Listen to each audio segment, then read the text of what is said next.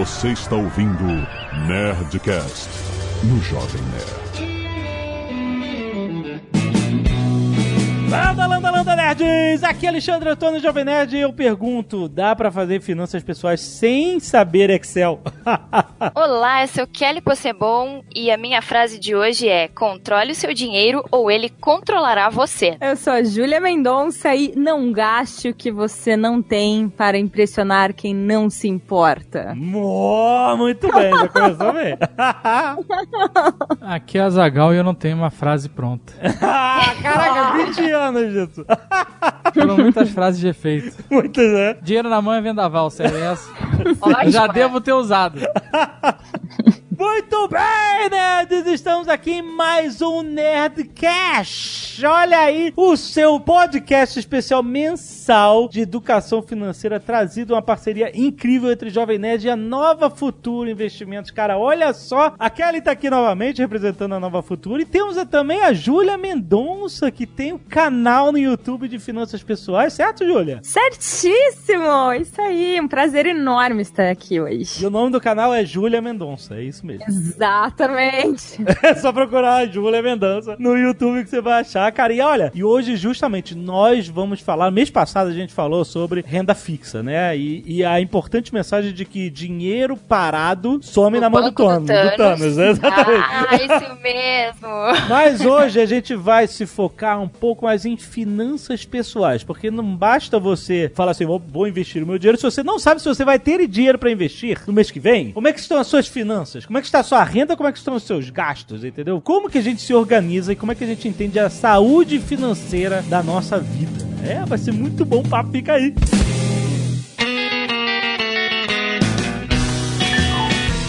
Primeiro, a gente falou aquele negócio, ah, dinheiro não pode ficar parado na conta, porque senão ele vai, no mínimo a inflação vai comer ele e tal. E aí, o problema de muita gente é o seguinte, a galera fala assim, não consigo ter dinheiro sobrando pra deixar parado. Quem dera eu tivesse a possibilidade de deixar algum dinheiro parado. Esse é o drama de muita gente, né, cara? E aí é que a gente começa a conversar sobre essas resoluções e a educação financeira que a gente tem que fazer. Como que a gente bota no papel a saúde financeira da nossa vida? Já posso dar um spoiler? Pode. Planejamento financeiro não consiste em cortar a diversão da sua vida. Ó, Quem estiver ouvindo aqui, não pense em abandonar es- essa conversa, porque a gente não veio com esse assunto, né, Júlia? De jeito nenhum, capaz. Cara, eu acho assim que se você corta o lazer, você vai acabar cortando os pulsos logo. Porque, né, não, não tem sentido. Você vai viver pra quê? Pra guardar dinheiro? Pra nada? É porque quando a gente começa a pensar em cortar gastos, a gente, ó, primeiro vamos cortar os supérfluos,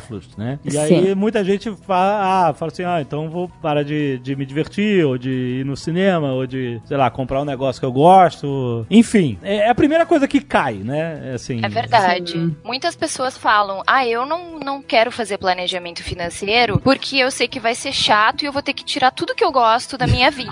Oh, não. Pô, mas aí é que nem você fala assim, não quero ir no médico porque eu não quero descobrir que tem alguma coisa errada comigo, né? Exato. É, e é o que mais acontece. Assim, as pessoas elas têm medo de descobrir onde é que elas estão. Então Sim. elas não olham, elas esperam a bola de neve crescer, engolir elas pra daí falar: Nossa, meu Deus, é sério que eu tô devendo isso? Hum, exatamente. É, esse é o maior perigo. A dívida invisível. Aquela que você não sente, que você tem, você não sabe, você não sente. E aquela que você não quer encarar, né? Porque geralmente o endividado, ele nem sabe o número da dívida dele, porque ele jamais quer somar Exato. boletos, enfim, tudo aquilo É. vai ficando numa gaveta e esquece. Essa é uma das primeiras falhas do planejamento, né? Porque você não sabe o quanto deve. Então, logo você continua gastando. Aham. Eu fiz isso já, quando eu era nova. é por isso que eu tô aqui hoje falando de finanças. Eu, quando eu era mais nova, sem brincadeira, eu acordei e me ligaram e eu descobri que eu tava devendo 80 mil. Nossa! Como? Caraca, eu agora. Eu, eu, eu tive. eu- nossa. Cara, olha só, a gente conhece. Eu, Cara, eu, 80. Como você conseguiu dever 80 mil e não, Não. saber? eu vou, te, eu vou te contar uma história. Parece Eu- aquele programa, estava grávida e não sabia? Né? Ah, Como? Você deveu 80 mil e não sabia? E olha, eu vou te contar, eu vou te contar uma história antes disso. Eu já aluguei um, um apartamento, meu senhorio contou uma história de que ele viu que ele tomou uma multa de 15 mil reais de sei lá o quê, relacionada a algum contrato dele e tal. E ele, quando viu que tinha tomado a multa de 15 mil, ele teve um ataque cardíaco ai, meu Deus. Uau. por 15. Eu não tô falando que é pouca grana, mas é que você chegou a 80. 80. No, e eu tinha 24 anos. Tipo, eu não tinha noção. Então era eu e o. Hoje é meu marido, na época meu namorado. A Uhum. gente tinha três cartões tomados no limite. Cheque especial dos dois cartões estava em 16 mil cada. Nossa. Sete parcelas do apartamento devendo, assim, tipo, dois, três mil reais cada. E você tá fazendo a ciranda do cartão de crédito, usando um pra pagar o outro? Aham, exato. Daí eu pegava um empréstimo pra pagar uma coisa e acabava que não pagava nada, eu comprava outras coisas. Peraí, você falou seu namorado, que hoje em dia é marido. Isso, Ah, mas a dívida era sua ou dos dois? os dois. ah, bom. Porque você falou que a dívida. É, você acordou com o telefonema, beleza. Então os dois. Foi os dois. A a gente não, não se ligava, a gente simplesmente ia gastando, assim. Caraca. Então, cara, se vocês quiserem roupas para mergulhar no gelo, eu tenho. Meu Deus do céu. Você tem que conhecer o Sr. K. Nossa, mãe. Ele vai se identificar muito. eu, eu- quer bateria? Eu tenho duas baterias em casa, parada, porque era assim. Bateria o quê? Bateria de, de, de instrumento musical? Ah, é, uma eletrônica e uma normal. Meu Deus! Você podia fazer um garage sale. É, Já olha fica a dica. Podia. Ah, nossa, a história da vida real, acho que ela é, é a que mais ensina, né, Júlia? Exatamente, Kelly, porque é assim, é muito fácil você falar de ai, olha só, diminui os teus gastos, se você não passou por isso. Então, assim, se você tem a experiência, você consegue falar com propriedade. Cara, é ruim, vai dar trabalho, mas tem jeito de você melhorar as suas finanças, basta você querer. Eu posso dividir a minha história também, já que é o momento histórias pessoais. Ai, Então, já que a gente tá dividindo nossas histórias, eu resolvi morar sozinha com 18 anos. Bati o pé e disse que ia morar sozinha. E a minha família disse assim: ok, tu vai morar sozinha, então tu vai te virar sozinha. E quando a gente tem 18 anos, um cartão de crédito, aquilo. E a vida mágica, né? Porque a gente sai de casa, a vida é mágica, as contas sempre se pagaram sozinhas, né? Exato. Aí de repente a gente acorda sozinho, tendo que lavar sua roupa, pagar sua conta de luz e tudo mais, e um cartão de crédito, coisa que tu nunca teve na vida, uma experiência com ter crédito, né? Sim. Ah, o que que aconteceu? A Kelly, a aventureira que foi morar sozinha, se endividou, né? Logicamente. e dali em diante, a minha avó me ajudou, né? A pagar. Assim, não era tão grande quanto a Júlia, porque foi questão de um mês para outro, assim, algumas coisas que eu fiz errado, assim, algumas emoções com o cartão de crédito. Imagina você ter 18 anos e um cartão de crédito que você não sabe que fatura vem, né? Então, Uhum. fantástico, mundo Isso. fantástico. E a partir dali, eu comecei a criar um plano que eu pudesse viver dentro das minhas condições. Ou seja, planejamento financeiro. Eu tive que implementar essa estratégia porque a minha avó disse assim pra mim: Olha, dessa vez eu vou te ajudar e a gente vai resolver. Mas nas próximas vezes tu vai ter que cuidar do teu próprio dinheiro e da vida que tu quer viver hoje, né? Dentro das tuas condições. Então Você teve ainda, você ainda teve um, um paraquedas reserva aí. Tive, tive um baita paraquedas, mas naquela época era uma coisa assim, tipo de dois mil reais. Não estamos falando de 80 mil reais. né? 80 reais por Mas a Júlia já tinha 24, então acredito que o, o poder aquisitivo do cartão já era maior, né? Aham, aham. É. Isso a gente pode falar também do limite dos cartões de crédito, né? Que é uma das coisas. Eu hoje já atendi mais de 120 empresas e pessoas em planejamento financeiro. Então eu conheço muitas histórias de outras pessoas e uma delas é o cartão de crédito. Limites muito grandes e pessoas descontroladas. Esse é o, acho que é o primeiro gap da vida financeira das pessoas. Acabou de descrever o Sr. K. é, nosso querido senhor K, nosso amigo. Ele é bem assim. Mas e aí? E nesse gap a gente encontra o maior juro do mercado brasileiro hoje, né? É, esse é o problema. As taxas de cartão de crédito podem passar de 400% ao ano. Hum. Não existe um investimento hoje para você ganhar esse dinheiro. Então, assim, é surreal. E o poder do cartão de crédito para endividar as pessoas pessoas, ele é muito forte. Justamente porque a gente pensa em psicologia econômica ou finanças comportamentais, quando a gente passa um cartão de crédito, a gente não tá pagando com dinheiro, a gente não tira da nossa carteira Sim. nenhuma moeda. Simplesmente passa aquele pedaço de plástico e não sente a dor do desembolso. Sim. A gente só sente a dor quando a, a faturinha bate na nossa porta e chegou, né? Chega aquele livrinho. É, vem a Bíblia, eu chamo a Bíblia pra pagar, né? Chegou a Bíblia. E aí você vai se dar conta do que fez. Mas aí então nós voltamos para o princípio da conversa, que as pessoas que começam a se endividar, elas jogam a fatura na gaveta e seguem a vida. Sim, paga, faz aquele pagamento mínimo, aquele negócio, né? Isso, elas não param pra somar o que tá acontecendo. E essa pessoa provavelmente nunca fez um planejamento financeiro. Como foi pra ti, Júlia? Olha, quando eu percebi que eu e o Felipe a gente tava assim, ferrado, eu peguei, assumi o controle de tudo, comecei a ler muito, peguei muito livro, comecei a estudar. Tive muitos amigos gerentes de banco e Caraca, você conhece tanto gerente de Não. banco, né? Não, mas ele, é incrível como o gerente de banco fica teu amigo nessas horas, porque ele sabe que você tá mal. Ah, Mas alguns são muito legais e alguns nem tanto, sabe? Então, Aham. por isso que eu acho que é importante você estudar antes, sabe? Pra não cair num conselho meio furado. E daí eu acabei, assim, indo atrás, pesquisando, entendendo exatamente o que que era juros, o que que eu, o quanto que ia me comer por mês eu estando lá no cheque especial, coisa assim. E foi por conta própria mesmo. Então, eu, eu consegui sair da dívida. Cara, eu sou, pra isso, eu sou meio nerdona, assim. Cara, eu tenho planilha pra tudo. Tipo, tudo nessa vida. Tipo, se eu vou viajar, sem brincadeira, eu faço uma planilha e coloco, tipo, três meias e anoto, assim. Eu bem desse tipo. Olha a importância do Excel, aí, falei. Já respondeu minha pergunta. Excel, muito bom.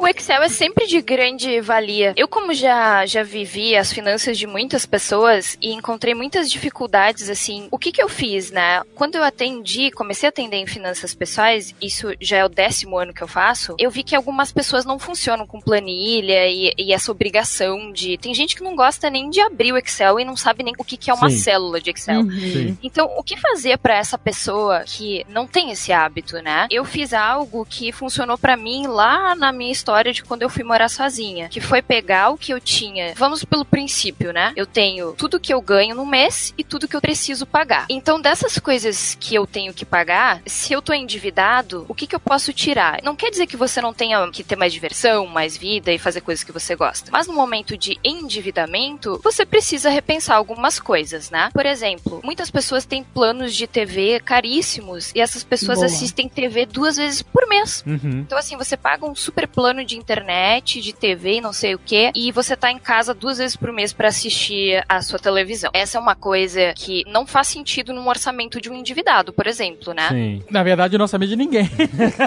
você parar pra pensar. Exato. Tá caro. É engraçado isso, porque, por exemplo, TV assinatura, né, de, de TV a cabo. Muitas vezes você vai. O cara fala assim, mas por mais 10 reais você pode botar 40 pontos na sua casa. né?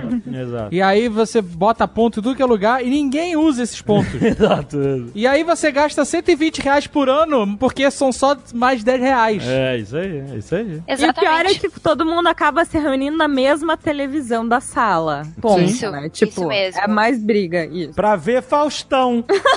isso mesmo. E o que é pior é que quando as pessoas às vezes falam, ai, não me sobra nada, eu nunca vou conseguir investir porque não tem de onde tirar, aí tu começa, tá, mas essa TV aqui que tu nunca assiste. E aí são pequenas coisas e daí já sai 300, 500 reais por mês pra investir, sabe? Pra realmente sobrar. Sim. Então, claro, não vamos ser hipócritas, né? Tem pessoas ganhando um salário mínimo e, né, remando pra conseguir fechar o mês. Sim. Mas a maioria das pessoas que reclama que não sobra dinheiro são pessoas que ganham razoavelmente bem. É, ganhar bem não significa estar livre de dívidas, né? Tanto que você tem aí um monte de milionário aí, tipo Robert De Niro, que não f- viram ele falando, né? Que eu tenho que trabalhar porque eu tenho que pagar as contas e tal, não sei o. Volta e meia. Quando você vê um filme ruim do Robert De Niro, tem certeza que ele tá pagando conta. Porque o cara é milionário, mas ele deve gastos astronômicos também, como todo milionário, né? Não, nem todo, não sei. É a velha frase: quanto mais se ganha, mais se gasta. Mas se gasta, então imagina um cara de um nível desse, exatamente. E a Júlia falou no início, né, que às vezes a gente compra coisas pra agradar pessoas que a gente nem gosta. Isso mesmo. É, assim, a gente cai naquela de, cara, eu preciso ter um carro, eu preciso ter um celular, tipo, tudo novo, porque eu preciso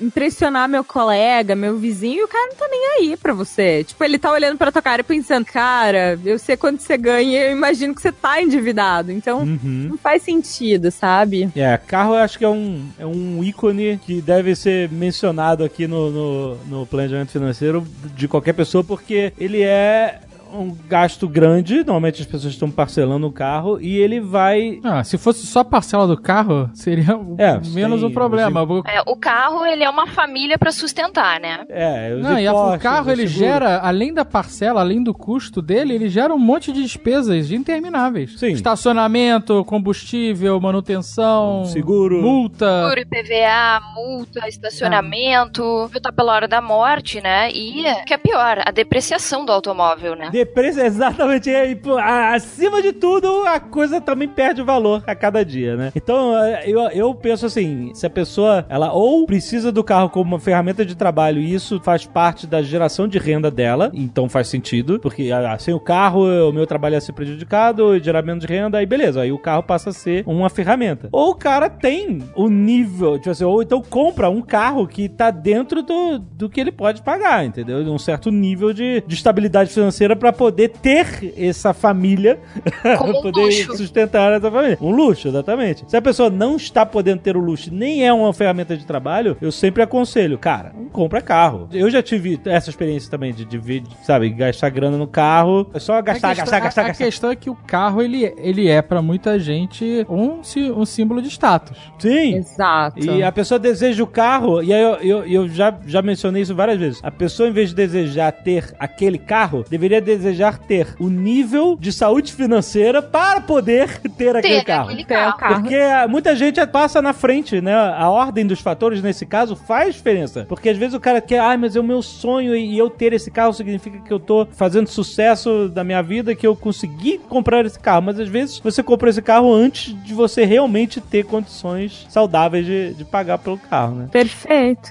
E nós estamos num país endividado hoje, né? Uhum. E geralmente, por que, que as pessoas estão endividadas? Por comprar coisas acima de suas posses, acima do que o orçamento lhe permite. Geralmente, as dívidas são coisas de consumo mesmo, né? Aham. Questões assim que não são. se tu for Essenciais. não são essenciais, isso mesmo. Se tu for colocar assim no papel, as pessoas que, assim, nossa, eu fiquei endividado porque eu perdi meu emprego, fiquei doente, nossa, aconteceu uma série fatídica na minha vida. Agora, a maioria delas foi porque comprou carro, uma televisão ou alguma coisa que ela não iria morrer se ela ficasse sem, né? Sim, exato. As dívidas são mais por bens de consumo do que, sei lá, a dívida de hospital ou uma coisa de primeira necessidade que a pessoa tem, né? Exato. Muito, muito, muito mais. É, você vê assim, geralmente as pessoas se endividam e elas parcelam, né? Pra não sentir aquela dor. Porque assim, quando você tem um problema de saúde, cara, você até entende. Você, sei lá, ontem eu ouvi um, um exemplo até de um conhecido meu que a esposa foi dar à luz, não tinha ainda o, a carência do plano de saúde, ele teve que gastar 20 mil de uma hora pra Nossa, outra. mãe. É, isso que era um parto humanizado, então ele ficou mais, mais de cara ainda. Aham. Ah, mas na hora, na hora de cobrar, ninguém humaniza. Não tem cobrança humanizada. O pa- O parto pode ser, mas a cobrança nunca é. nunca vai ser, né? Pagar nunca é humanizado. E aí a gente vai lá pro planejamento financeiro e percebe que a gente não tem uma reserva de emergência, né? Uhum. Ah, esse é o ponto essencial da sua... Eu acho assim que esse é o primeiro ponto da vida de quem quer ter uma vida saudável, tranquila, é a reserva de emergência. É o- É o melhor dinheiro que você vai ter na vida. Tipo, não importa. Você pode ter 15 mil outros investimentos, mas se você não tem a reserva de emergência, cara, tu nunca vai estar tranquilo. É aquele dinheiro que você pode usar automaticamente. Você, É. Ele está à sua mão, liquidez de Liquidez. 100% de liquidez. Porque por mais que você possa ter, sei lá, um milhão de investimentos, imóveis, barras de ouro, né? A a maior gama possível, seu dinheiro pode estar distribuído numa gama enorme de coisas. Você precisa ter um dinheiro que você possa gastar imediatamente. Por algum, por, Por alguma de emergência, né? Isso é importante. É, é o que a gente chama de liquidez. Um imóvel, por mais que, assim, é- imóvel como investimento é, é sempre controverso, né? mas, vamos- mas muita gente usa. Então, É. você ter um imóvel como investimento e reserva, esse dinheiro, ele não vai vir pra sua mão automaticamente Não. se você precisar dele. Não. Entendeu? Barras de ouro também. você não vai conseguir. Você até consegue vender, mas aí você vai acabar depreciando demais pra vender rápido, né? E transformar aquilo em dinheiro, né? Então é disso que a gente tá falando, né? É, eu lembro até que eu citei no, no Nerdcast anterior que também a reserva de emergência pode ficar investida, mas sempre com liquidez, Com né? liquidez, é. Não escolher investimentos de longo prazo para uma reserva de emergência, porque o que, que vai acontecer? Você vai sacar antes do tempo, caso aconteça, e aí você vai pagar imposto maior, vai, né, vai ter ainda depreciação da tua rentabilidade. Então, assim, pode deixar a reserva de, reserva de emergência investida? Claro que sim, mas no investimento que tenha liquidez. Ou seja, caiu um meteoro na minha casa, ok, eu posso sacar o dinheiro agora. Ou Exato. seja, você tá grávida e não sabia, foi pro hospital, pagou 20 mil ali, tá É, vendo? é. E aí qual é a vantagem, por exemplo, ah, qual é a vantagem? Se tinha 20 mil por acaso, eu não sei se eles tinham, mas se eles tinham 20 mil na reserva de emergência, a outra opção que eles teriam, se eles não tivessem, seria se endividar. Exato. Então, é muito melhor você gastar a sua reserva de emergência numa situação dessa do que você contrair uma dívida que sei lá quanto tempo você vai levar pra pagar, quantos juros que vão né, incidir sobre essa dívida. Então, Esse é um gancho bem importante, porque aí tem outra pegadinha, né? O que, que a pessoa vai fazer? Ela não tem reserva de emergência, mas ela tem lá um belo limite já pré-aprovado de cheque especial, por exemplo. Ah, o que, que é melhor? Ah, eu não vou falar com ninguém, eu vou sacar o limite do cheque especial, eu vou pagar o que eu tô precisando. A gente vai pro segundo maior juro do país, o cheque especial, que pode passar de 300% ao ano. É uma Exato. decisão racional? Nem um pouco. Hoje existem empréstimos consignados. Vamos dar um exemplo aqui. A pessoa não tem jeito, não tem reserva de emergência, não tem da onde tirar. Ela vai precisar de um empréstimo. Evitem cartão de crédito e cheque especial. Sim. Os dois maiores juros do Brasil. Conversa, né, no, no seu banco de relacionamento e tenta uma dívida mais barata. Sim, porque aquele limite do cheque especial, ele não é uma reserva de emergência. Ele é uma dívida de emergência. Ele é uma dívida de emergência e bem cara. É caro, exatamente. Ele não é especial de- sem querer, né? É especial pro banco, na verdade. Especial pra quem tá ali, tipo, na hora de que você tá no aperto, não sabe pra onde correr. Então é isso que eu falo, assim. Eu gosto de pensar nessas horas no Star Wars. Eu Hum. curto, assim, de pensar que esses juros são, tipo, o lado negro da força, tá ligado? e ele fica te chamando. Boa. Give in to your anger. exatamente. É porque, cara, ele- ele só vai crescer. Tipo, o negócio é tão monstruoso que ele domina, ele domina geral. Assim, se É você verdade. dá uma brecha, ele vai te pegando. Então, não dá, sabe? E é muito tentador, é muito tentador. Porque E você muito olha. fácil, né? Muito fácil. É, é absolutamente ridículo. Qualquer criança pode usar hoje em dia um cartão de crédito, por exemplo. Então, cara, é muito fácil você se endividar e achar que mês que vem você vai dar um jeito e não vai dar um jeito. Porque Uhum. aquilo vai te sugar de uma maneira bem complicada.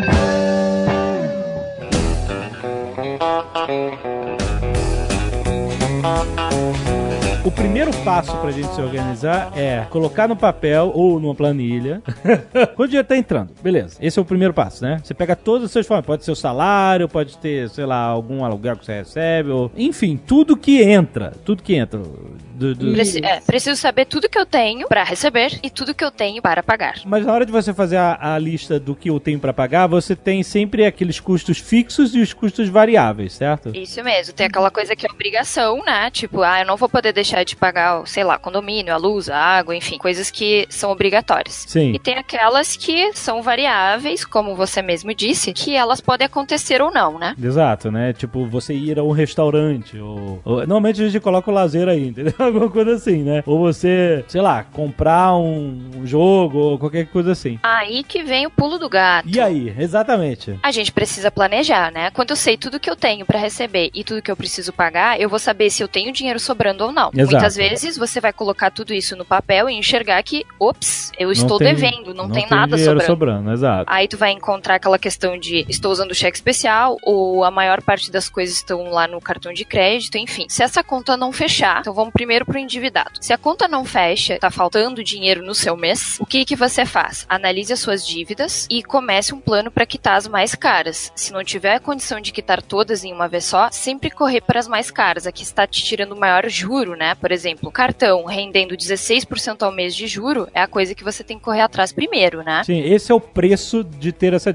Quando se diz uma dívida cara, é uma dívida que tem os juros mais altos todo mês, né? Exato. Isso mesmo. E o juro vai te corroer, né? Imagina você dois ou três meses pagando um juro de um cartão, assim, que você tem um valor, um montante de 5 mil que gira um mês com 16%. Aí chega o segundo mês, veio já o montante, o juro e mais 16% em cima. Essa é a famosa bola de neve, que Isso. geralmente as pessoas não conseguem sair tão rápido, né? Exatamente. Mas assim, tem que correr atrás. Tá faltando dinheiro no mês? Sei lá, arranja uma atividade extra, vê alguma coisa que você é bom, algo que possa render um pouquinho a mais. Mas assim, ó, corre atrás pra quitar essa, vamos chamar aí então, né, de o poder, a magia aí do Star Wars, como é que é, Júlia? É o lado negro da O força. lado negro da força, então ele vai te levar bastante pra baixo, ele vai te levar pro buraco. Então corre atrás. Cartão de crédito cheque especial, quita. Procura por dívidas mais baratas, existem opções sim. Renegocie. É isso que eu queria perguntar. Por exemplo, ah, eu, não, eu tô devendo 5 mil no cartão, vamos dizer. E, e aí tá comendo juros de 16% todo mês. Aí você fala assim, ó, não tem como quitar porque não tenho grana. Mas o que você pode fazer é ligar pro teu banco, ir lá e tentar transformar essa dívida de cartão de crédito numa outra dívida mais barata com o banco. É isso? Você consegue pegar, por exemplo, um empréstimo pessoal que é muito mais barato, né? Do que cheque especial e cartão de crédito. Então você consegue transformar realmente uma dívida mais cara em uma dívida mais barata. Eu lembro que eu era moleque e, e mãe do amigo meu, né? Ele contava assim: caraca, minha mãe é, fez o quarto cartão de crédito agora. Por quê? Ele, ele pagava um cartão de crédito com outro cartão, entendeu? Então, e aí cada cartão tinha uma data de vencimento diferente. Que aí um cartão pagava, aí o outro. Aí a, a, a dívida ia pro cartão 2. Aí depois o cartão 3 pagava o cartão 2 e a dívida ia pro cartão 3. E aí ficava enrolando o mês assim. Era uma situação desesperadora, entendeu? Eu lembro bastante dele contando isso e tal. E isso não vai pagar a tua dívida nunca, né? Não, não vai sumir, imagina. Não vai sumir. E agora os bancos eles têm a obrigação, né? Entrou a nova lei que quando a pessoa entrar no cheque especial, tu entrou no cheque especial, tu vai receber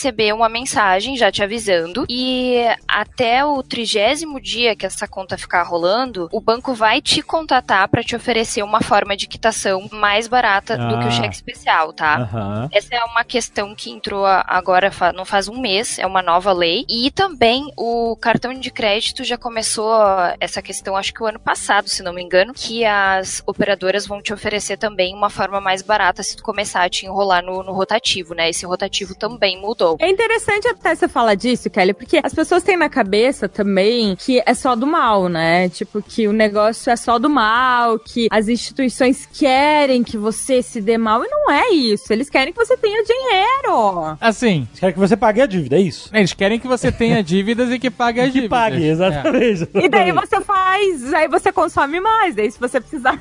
É, Mas não é um negócio saudável. O negócio deles não é saudável pra quem participa. Essa que é a questão. Pra quem paga, não, né? É, quando você faz uma dívida, se compromete, às vezes você não pode nem sanar essa dívida antes, porque é interessante pra eles que você pague juros. É, tem certas dívidas que você não pode nem quitar antes. né? Exato, isso É que eu acabei de falar, só que você tá dizendo de outro jeito que você não conseguiu entender o que eu disse. É, não, eu, eu tô tentando ver se é isso que eu entendi mesmo, é isso. O ideal, a não ser que você esteja fazendo uma dívida planejada e calculada e que essa dívida vale a pena e normalmente ela seja um investimento em um negócio, o ideal é que você não tenha dívida. E mesmo assim ela pode dar errado, né? Uma dívida calculada a longo prazo, ela pode se tornar uma armadilha, depende do que acontecer nesse tempo na tua vida. Até porque você pode, às vezes, fazer uma dívida pra abrir um negócio e o negócio não dá certo. Mas aí, pelo menos, foi algo que você fez calculado, né? É que o Brasil não é um país atrativo pra viver de crédito. Exato. Eu, acho que hoje também acontece muito das pessoas não calcularem antes de fazerem um negócio. Não, ninguém calcula nada. Ah, não. Essa é- é a premissa básica, né? É, ah, vamos fazer? Vamos lá. Gente, é que nem parcelar no cartão de crédito. Você acha que tá fazendo um puta negócio parcelando em 10 vezes, 12 vezes no cartão de crédito? Se você fizer essa parcela várias vezes, você tá tendo a mesma dívida mensal que você teria comprando à vista, entendeu? Você compra várias coisas. É, porque quando o cara parcela, ele acha que agora o dinheiro tá sobrando. Parcelei, É. o negócio era mil, eu tô pagando 100 por mês. É, exato. Ah, então eu tenho 900 sobrando. Exato. Eu acredito que essa é a grande cultura que o brasileiro precisa mudar, sabe? Que é comprar primeiro e pagar depois é a lei, né, hoje. Eu compro primeiro, pago depois, seja lá como for, né? Eu sempre que posso pago à vista, porque eu choro um desconto no pagamento à vista. Sempre. Eu acho muito melhor, sempre que possível, você li- se livrar daquela dívida de imediato Logo de cara. do que ficar A mercê. tendo um milhão de parcelas pra pagar. Abrir o extrato do cartão de crédito e tá lá. Um de 10, dois de Ai, 10, eu odeio. três de 10. É. Sabe? Porque se você precisar comprar alguma coisa de verdade por algum motivo, de trabalho ou de estudo, que seja, você vai estar pendurado com outras coisas que você de repente poderia Mais ter comprado à vista, É. que vai pesar. No... Esse é o grande problema. Porque é engraçado, a gente comparando com a realidade americana, que é a mais próxima do brasileiro, muita gente vive de crédito. Quando você fala de carro, de imóvel, Porque lá não tem juros quase. esse tipo de coisa são crédito. Mas quando você vai comprar, na maioria das vezes, quando você vai comprar alguma coisa, tipo um computador, ou algum eletrônico, um telefone, ou roupa, você não parcela. Você nem tem essa opção lá nos Não Estados tem. Unidos, por exemplo. Né? Você tem que comprar essas coisas à vista, que você já tá pagando a prazo outras coisas de vital importância. Sim. No Brasil é o contrário, né? Você normalmente, sua casa você nem compra, né? Você mora alugado, né? Porque para ter um financiamento de imóvel é caríssimo, ou você mora com seus pais, e as pessoas vivem comprando o resto todo parcelado. Se Aham. pudesse parcelar o quilo, o nego parcelava.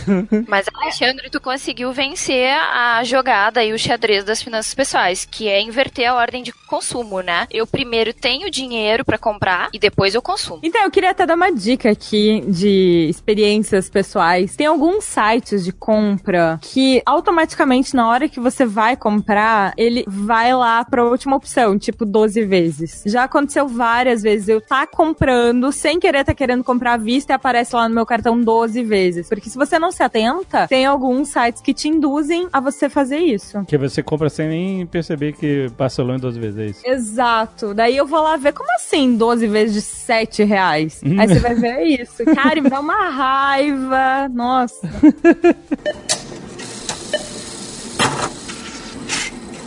A gente coloca lá, escreve as nossas rendas, o que está entrando e o que está saindo. Rendas fixas, rendas variáveis. A primeira renda variável vai ser que você vai mexer, né? Tipo, ah, vou, não vou Diminuir nesse. o pacote de televisão, é isso? Não, não, é, isso seria uma renda fixa, né? Se você tem uma, assina uma, uma TV a cabo e tal... Cancela. Você cancela pode- TV a cabo, telefone fixo. Cancela agora. Sério. Dá pause e cancela agora. Agora, vai ali e termina com esse teu plano que tu não tá assistindo. Quando eu cancelei TV a cabo e telefone, tipo, tirar um espírito obsessor das minhas costas. Foi esse o sentimento, cara. Aham, Foi muito libertador. aham. Porque a, a pessoa às vezes fica, ah, mas e, puta, e eu aí não vou assistir. Não, você não vai assistir nada, você não assiste já. É. Vai, mantenha um serviço de streaming que você use mais e que o preço é, é muito melhor. E, cara, se livra desse custo alto mensal que não, não te leva a nada, cara. É verdade. Come coisas que não vão fazer falta. Na verdade, a gente pensa assim, ai, como é que eu vou viver sem isso? Aí tu para pra pensar, não, mas eu uso uma vez por mês. É. Já vive, né? Canal off, qualquer barbeiro passa canal off. Você quer, quer é isso? É isso que vai te fazer falta? Vai cortar o cabelo. Ou vai pra academia, academia também. É, academia também tem canal off e vai te fazer bem pra saúde. Tu fica vendo lá o canal off, o canal do slow motion. Isso, sério, tem que cortar, cara. Porque é uma oferta que não retorna pra você. É o que a gente falou no começo, é pagar assinatura de 300 canais pra assistir Faustão no domingo. É. E ainda ter 40 pontos espalhados pela casa e não ter nem os É, aparelhos pra exato, assistir. Exato.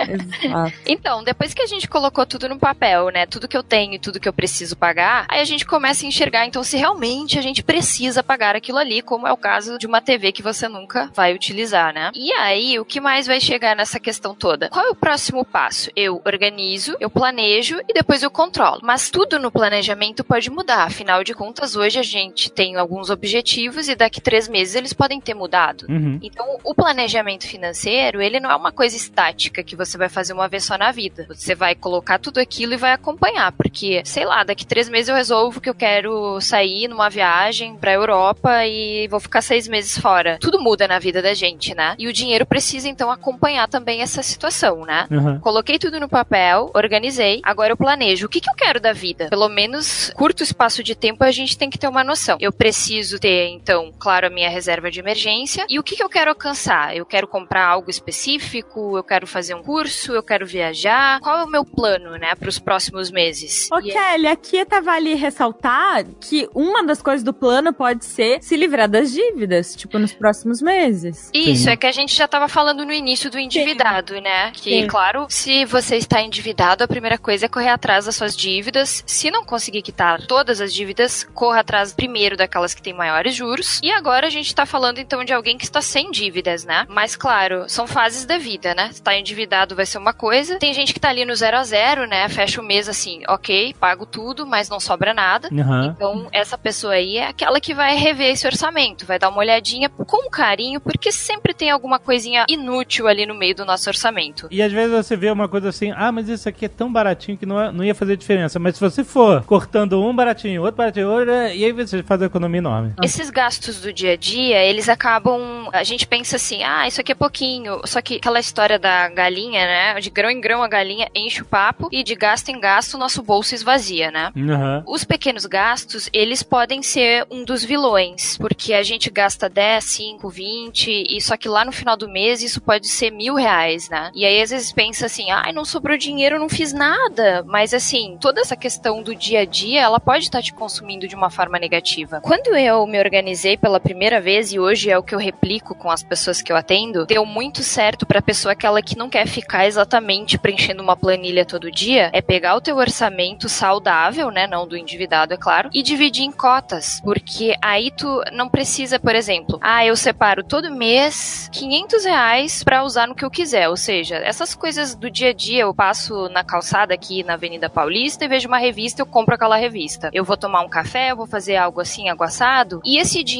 todo, se eu tenho ele na minha mão e eu vou pagando, eu vejo ele acabando. Essa é uma tática que eu uso desde a época que eu fui morar sozinha e precisei me organizar. O que que eu tenho pra gastar com coisas inúteis ou enfim, coisas que eu quero fazer durante o mês? Eu separo exatamente aquela quantia e é aquilo que eu tenho pra usar. Então eu não preciso ficar anotando se eu comprei algo de 5 reais ou de 2 ou de 3. Eu vou controlando naquele dinheiro que eu separei. Por exemplo, se eu separei 500 reais, hoje é dia 31 e eu ainda tenho, vamos dizer, 50 reais, quer dizer que eu só gastei 450 da minha cota. Esse dinheiro, pra quem não tem controle, não consegue usar um cartão assim controladamente, ele pode ser usado com dinheiro mesmo, sabe? Ah, lá no início, quando eu não conseguia me controlar com o cartão, lá nos meus 18 anos, eu deixava separados 500, dividia o valor que eu tinha assim por semana e levava só aquilo na minha carteira, tá? Uhum. Quando eu ia gastando, eu ia vendo aquele montante diminuindo. E isso me fazia sentir que eu tinha que ter autocontrole do que eu tava fazendo. Sim. Se a minha cota é 20 reais por dia, por exemplo, e eu vou almoçar e gastei 18, quer dizer que eu só tenho 2 reais a mais pra torrar naquele dia. Uhum. Isso vai te ensinando a ter controle sobre o dinheiro. É uma pequena tarefa que todo mundo pode aplicar no seu dia a dia. Quem assim tá nessa de não consigo controlar, separa o que realmente tu pode gastar, separa por dia e vai controlando. Hoje, se tu tiver, por exemplo, 50 reais pra gastar num dia, aí tu pensa assim: ah, eu posso almoçar naquele lugar de 80 reais? Ah, eu posso, né? Mas então eu vou comer a minha cota já de amanhã. Uhum. Então eu tinha 100 reais para dois dias, gastei 80 no almoço, só me sobrou 20. É essa a consciência que a gente tem que ganhar quando se fala de orçamento. Eu fiz algo parecido a isso quando eu viajei pra Inglaterra, pra Londres. A Libra é uma, é uma moeda caríssima, né? É. Uhum. E na época que Tava- essa viagem foi rolar, o né? câmbio tava que nem tá hoje, né? Tá. Só que não tinha Brexit, então tava pior do que hoje. eu não queria gastar em cartão lá, de jeito nenhum, por Sim, causa... porque vem a surpresa. Porque o depois. câmbio tava flutuando muito, então podia ser uma surpresa absurda. Ainda tinha IOF, né, Aham. de, de cartão de crédito e tal. Então eu, eu comprei moeda, eu peguei aquele total do que eu comprei e separei em bolos diários. Ótimo. E aí eu deixava guardado no cofre do hotel o bolo de tudo. E eu saía só com o bolo do dia e um, um dinheiro que a gente tinha pra emergência, né? Que ficava junto, mas que não, não poderia ser usado, né? Casos de tinha uma emergenciais, Cota sabe? diária. Eu tinha uma cota diária. E era assim: quando esse dinheiro acabou, a gente vai pra praça olhar as árvores. Porque ele vai procurar coisas gratuitas, porque não, não Aham. vai comer mais, não vai fazer mais nada. Esse dinheiro era pra tudo no dia. É, excelente. Se esse pô. dinheiro sobrar, amanhã a gente tem mais coisa pra Isso fazer. Isso mesmo. Se torrou toda a cota do dia ou já abraçou um pedaço da cota do dia seguinte, remaneja o teu planejamento da viagem e vai fazer algo mais barato. E assim é no seu planejamento da vida, entendeu? Porque Uhum. se você conseguir colocar isso em prática, você vai viver com aquilo que tem pra viver. Mas eu acho até interessante aqui tocar num, num ponto que a gente recebeu o dinheiro, cara, paga tudo o que você tem que pagar. Vai lá Sim. e paga. Se você recebe dia primeiro e você tem conta vencendo dia 20, Paga logo. É, exato. causa- e isso porque eu mesmo na- criando métodos também pra me educar financeiramente, uhum, talvez isso exista como, um, obviamente, um conceito básico, mas é que eu mesmo intitulei uma categoria de dinheiro que eu chamo assim: esse dinheiro não é meu. boa. Ótimo. Então, não é porque o dinheiro veio pra minha conta que ele é meu. Se o cara ganha dois mil reais por mês e aí ele tem que pagar, sei lá, é 800 de aluguel, ele não ganha dois mil reais por mês. Não. Porque esse 800 não é dele, é pra pagar o aluguel. Então ele ganha só 1.200. entendeu? E aí eu tô dando um exemplo de uma categoria só, mas vai ter, obviamente, vai ter todos os outros gastos. Criar essa psicologia, isso é só uma forma de você encarar psicologicamente o dinheiro que tá chegando até você. Se você entender que parte desse dinheiro, apesar dele estar chegando na sua conta e você ter poder de fazer o que quiser com ele, ele não te pertence, entendeu? Já é um mecanismo de defesa contra endividamento, entendeu? Com certeza. Quando eu falo do meu planejamento em cotas, a cota lá que é usada pra fazer o que quiser, já tá separado da cota do que tem fixo, né? Porque o que, que vai começar no teu mês? Pagar o fixo. Então, Isso. quanto de fixo eu tenho? É o obrigatório. Aquele que assim, ó, faça chuva ou faça sol, vou ter que pagar. O dinheiro não é seu. Não é meu. Exatamente. No meu planejamento específico, já tem um dinheiro que vai para meu, os meus investimentos, já separado. Esse dinheiro também não existe mais pra mim, ele é morto, eu não conto mais com ele. Ele nunca foi seu. Ele só veio te dar um oi. Oi, oi tudo bem? Ele só veio passar Tchau. pela transação bancária e Exato. seguir o caminho. Seguiu o caminho dele pro destino, exatamente. Você é uma escala pra esse dinheiro. Você não é o destino final. Sabe que eu nunca gostei? É, eu vejo muitas questões assim, meio de receita de bolo quando fala de finanças pessoais e eu não gosto, sabe? Aquela Aham. coisa assim. Ai, você tem que separar X% para isso e X para aquilo. Não. Eu Você tem que colocar a sua realidade e ver as suas cotas definidas. Porque eh, daqui a pouco você tem 50% de possibilidade de guardar dinheiro e aí você vai ouvir uma receita de bolo que diz que você tem que guardar 20%. Então não faz sentido, né? Uhum. É que a gente tem que analisar que cada pessoa tem um perfil, um momento diferente. Então, alguém que tem 20 anos e mora com os pais, tá É. na faculdade, é um perfil. Alguém que tem 35, tem dois filhos, é, tem um perfil. E um aposentado é outro. Sim. Então você tem que justamente ver qual que é a tua necessidade ali e colocar aquilo na tua planilha, né? Por isso que é tão importante você colocar no papel o que que você tem de dívida, o que que você tem de gasto fixo, por menor que seja, você tem que colocar, anotar ali tudo de importante da tua vida no dia a dia, para daí ser, né, coerente com o que você ganha, coerente com o que você consegue economizar. Tem um momento da vida que você vai conseguir economizar, sei lá, 2% do que você ganha. Mas tem Uhum. outros momentos que você vai conseguir economizar 70% e tá tudo certo. Tem. É, o, importante é separar, olha, o pouco que seja. Ah, não pensem que quando a gente fala de reserva de emergência, a pessoa vai ter que começar com mil por mês, enfim. Se você É. tiver 30 reais, 50, não interessa. Começa a guardar um pouquinho. Porque o poder é dos meses, os meses vão passando e aquele pouquinho vai crescendo. Então, assim, seja quanto for que você pode, eu acho que o poder está em começar. Sim. Ah, eu quero falar outra frase agora. Ah, fala. Fala! tá, essa é uma frase que eu amo. Dinheiro chama dinheiro. Ó, essa é verdade. É verdade, porque quanto mais dinheiro você tem, não é questão de ganância aqui, mas mais dinheiro você quer, porque você tá feliz com aquilo. É uma coisa que tá te fazendo bem, você dorme tranquilo quando você sabe que você tá com planejamento, que você tá fazendo tudo certinho. Você quer se manter dentro daquele teu planejado, né? Uhum. nos próximos meses. Então, você vai vendo ali o teu montante crescendo, cara, você quer que aquilo acelere cada vez mais, porque realmente é muito bom você olhar que pelo teu esforço, pelo teu planejamento, você tá conseguindo fazer sobrar dinheiro. Isso é, é para mim, é apaixonante. E sempre que a pessoa começa e consegue, elas vão ficando muito felizes, né? Geralmente tu atende uma pessoa, ela ainda não tá investindo, ela não consegue se organizar, e quando ela começa, a pessoa fica muito feliz. Aí ela vê aquilo crescendo e rendendo, e quero mais. É, é uma sensação de poder, né? De controle, né? Exato. É, controle é muito importante, exatamente.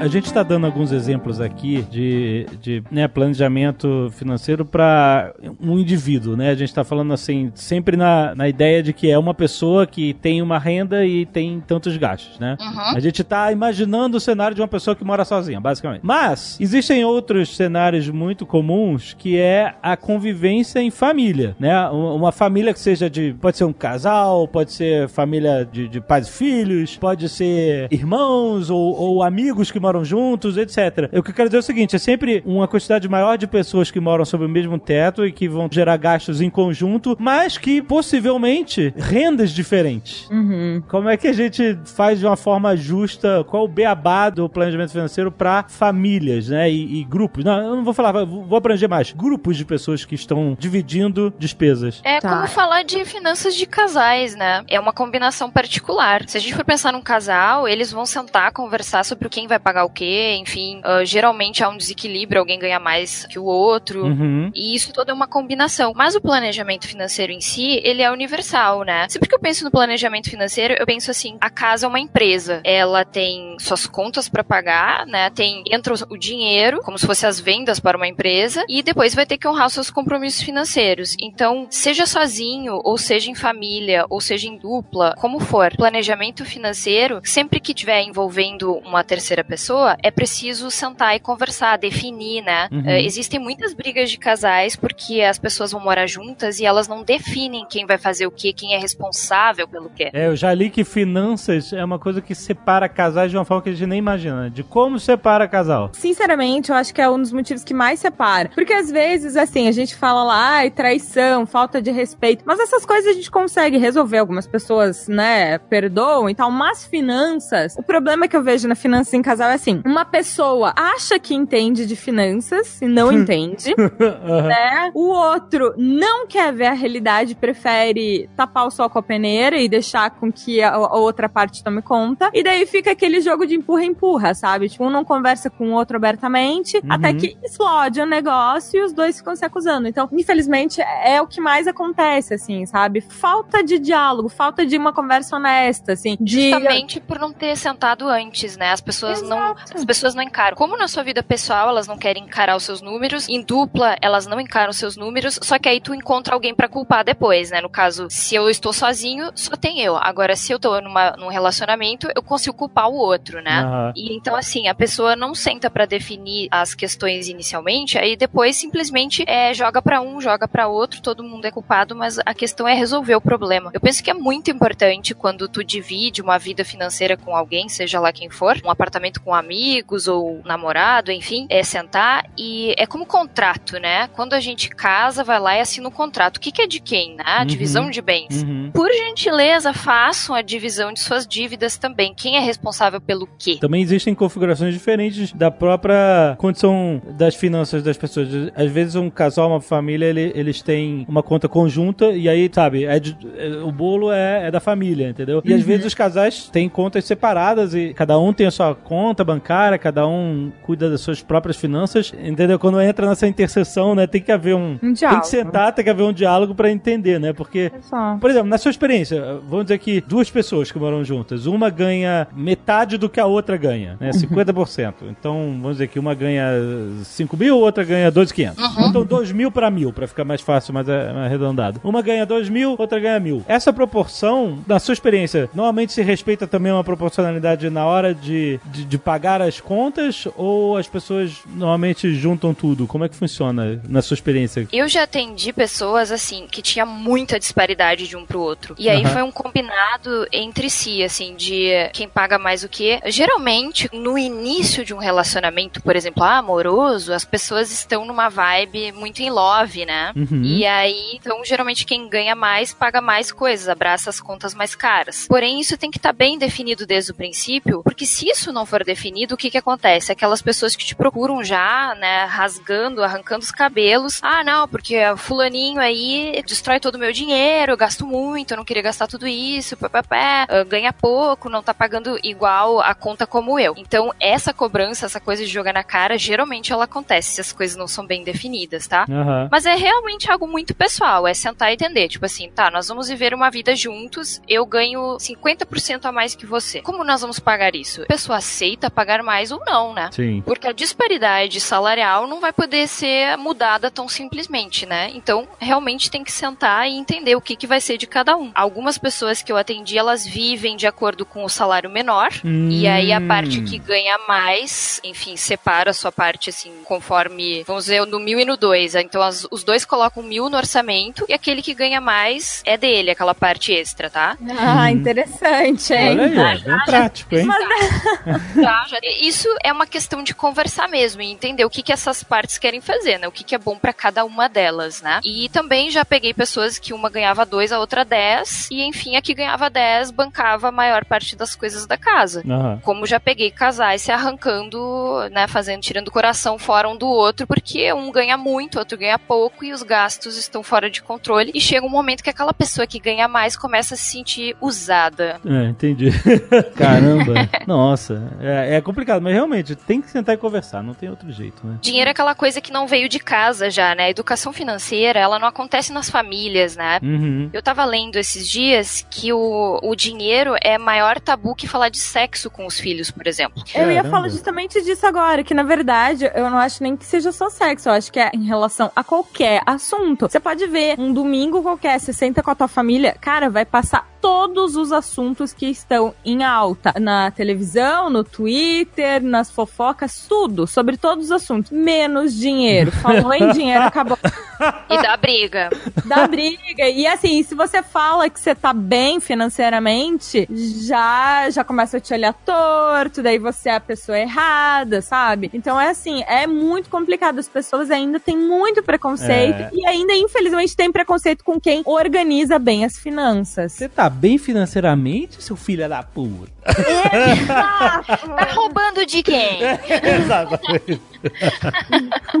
Mas, assim, eh, resumindo, o planejamento financeiro tem que ser feito, né? Sozinho ou acompanhado, as questões têm que estar bem definidas. E aí vem algo bem importante que não funciona quando você faz um planejamento financeiro, que é não realizar o número. Explicando melhor isso. Se eu tenho uma meta, essa meta tem que ter valor. Ela tem que ser desmembrada em número. O meu cérebro, ele não vai entender a meta se eu fazer assim, ó. Ah, semana que vem eu vou começar uma dieta. Ok. Ai, eu sou assim. Semana que vem não tem dia, não tem prazo, não tem número. Agora, segunda-feira, às 19 horas, eu vou começar uma dieta. Já começou diferente, tá? E quando eu tenho um plano financeiro, ai, daqui seis meses eu quero fazer uma viagem. Lindo. Nunca vai acontecer. Né? Ou tu vai começar, tipo, 15 dias antes, vai pagar o olho da cara pela passagem, sai ela louca, né? E gasta os tubos pra fazer a tal viagem e volta dela endividado, né? Por, sei lá, dois anos pagando a mesma viagem que já passou, né? Aham. Ou você se empolga muito no começo, que é aquilo que a gente mais vê no começo de ano, né? Aquelas promessas lindas, maravilhosas. Assim, eu, inclusive, eu vejo os canais de finanças de YouTube. Gente, vocês não têm noção como eles crescem em janeiro e julho. É. Absurdo! Ah, é, é engraçado. Pois é, porque aquelas promessas. É, tipo, não, esse ano vai mudar. Não, esse semestre já foi, mas agora vai mudar. E daí você vai vendo, passado o tempo, não vai. As pessoas desistem daquilo, porque elas começam muito empolgadas, só que é isso, falta esse planejamento, falta. Elas começam justamente, não, vou cortar a bebida, vou cortar a balada, vou cortar isso, isso, aquilo. Chega no carnaval, elas já não estão mais dando conta e falam, ah, Dani, agora eu vou gastar tudo. Aham, aham. Acontece justamente esse efeito contrário. Elas fecham muito a mão e daí não aguentam. Aham. Então, eu acho que o planejamento é, é- é a base de tudo, sabe? Você ser coerente também com a tua realidade. Não adianta você planejar que você hoje tá endividado e no final do ano você vai ter 3 milhões, porque as coisas não acontecem assim, né? Tem que também ter o tempo, tem que entender que as coisas vão devagar. E acho que você disse no início que dessa forma você consegue, fazendo um planejamento com meta, coisas bem saudáveis, bem definidas, você consegue, tipo assim, não largar o seu lazer e, e viver de uma forma digna, mas com planejamento financeiro, né? Exato, exato. Ó, quer ver uma- mais uma outra analogia boa? Então, eu falei assim, que o cheque especial lá, os juros do, do, do cartão de cheque especial era o lado negro da força, né? Aham. E assim, e o lado bonzinho dos Jedi? cara, demora. Tipo, pra você ir pro lado negro, é dois toques. Tipo, foi lá o Anakin, virou do mal de uma hora pra outra. Tipo, simplesmente ele abraçou lá o cara e falou: Meu, eu vou pro teu lado. É isso aí. Yoda sempre falou que o lado negro é mais rápido e mais fácil.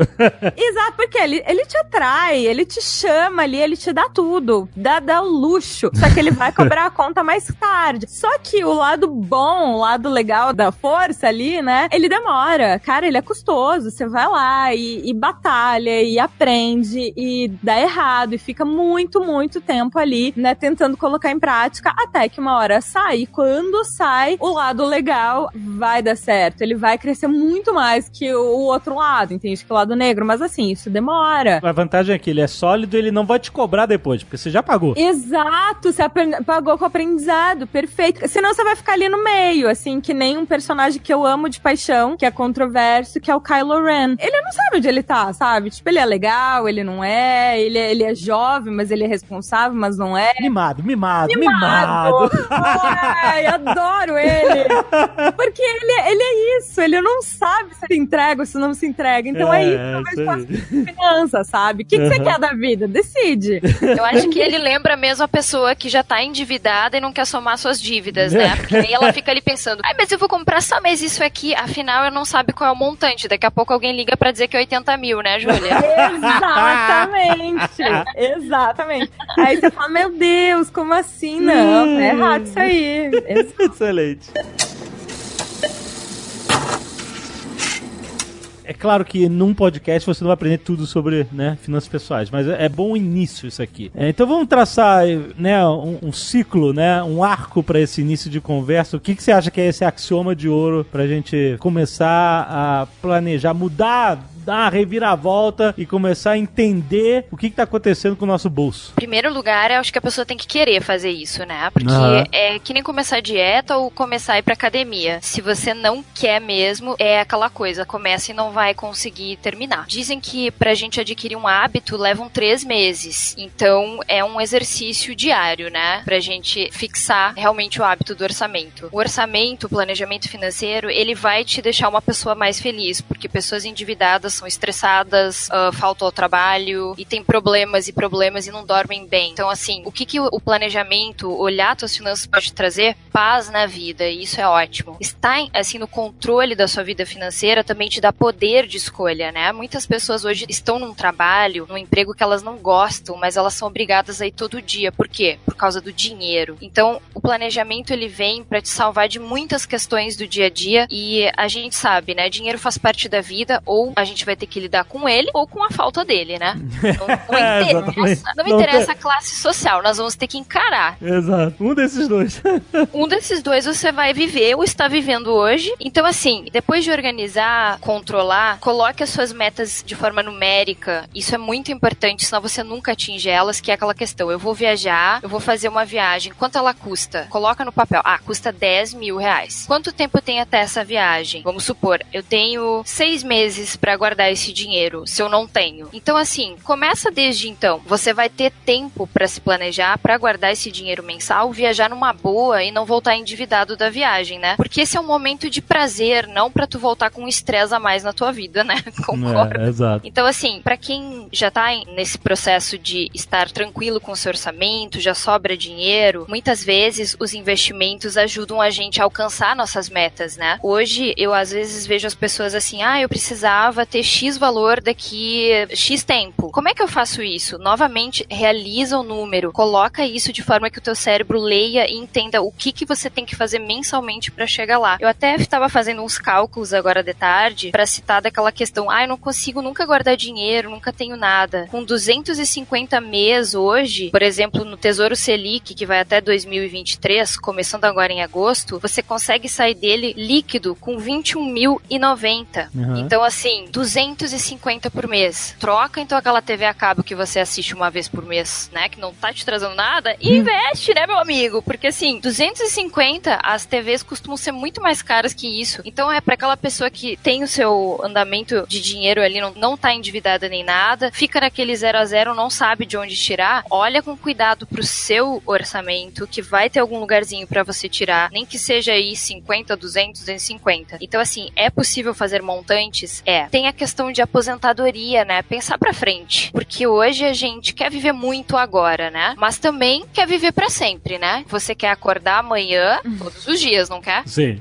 Então você tem que é. você tem que estar preparado pra esse amanhã, né, gente? Não dá pra gente ignorar o fato que o amanhã chega sempre batendo a nossa porta. Então pensar no futuro e a longo prazo também é importante quando a gente fala em planejar. Excelentes dicas, então comece agora. A primeira coisa é você saber que isso existe, que você pode fazer isso, né? O primeiro passo pra você querer é saber que existe. Quando você nem sabe que existe, quando você tá vivendo no automático, né? Ah, eu ganho dinheiro, gasto dinheiro, ganho dinheiro, gasto dinheiro. Se você quiser chamar isso de corrida de rato, isso, na verdade, a gente chama isso de corrida de rato. Chama é corrida dos ratos, exatamente. Aquela você correndo naquela rodinha, né? E não sai do lugar. E quanto mais você se esforça, mais você continua não saindo do lugar, né? Exato, porque assim você vai trabalhar pra pagar conta, aí você vai ter mais conta porque você ganhou mais, daí você vai ter que trabalhar mais pra pagar mais conta e assim por diante. E eu, eu acho que a palavra de ouro desse episódio é controle, né? A única forma de você ter controle sobre suas finanças é entendendo o que acontece, né? É tendo informação, cara. Só com informação é que você consegue fazer decisões objetivas e educadas, né?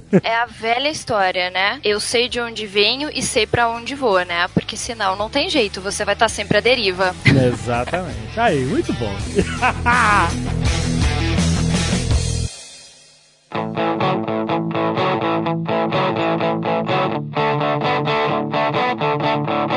Vamos lá, Kelly. Promoção com a nova Futura chegando agora dia dos pais. Eu sei que tem algo especial. Olha aí. Especialíssimo, principalmente pra aquela pessoa que fica reclamando que não tem muito dinheiro pra investir.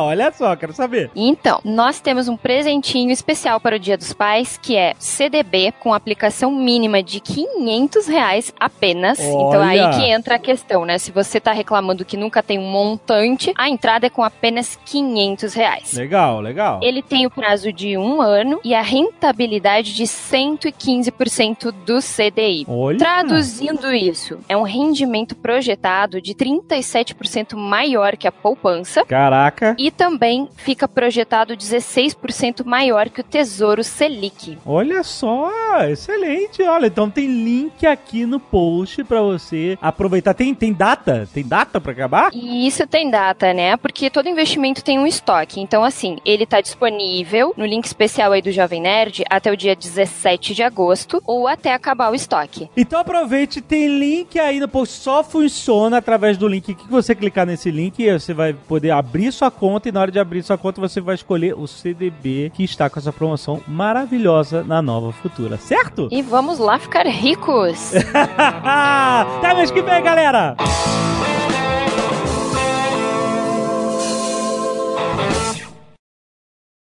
Este Nerdcast foi editado por Radiofobia, podcast e multimídia.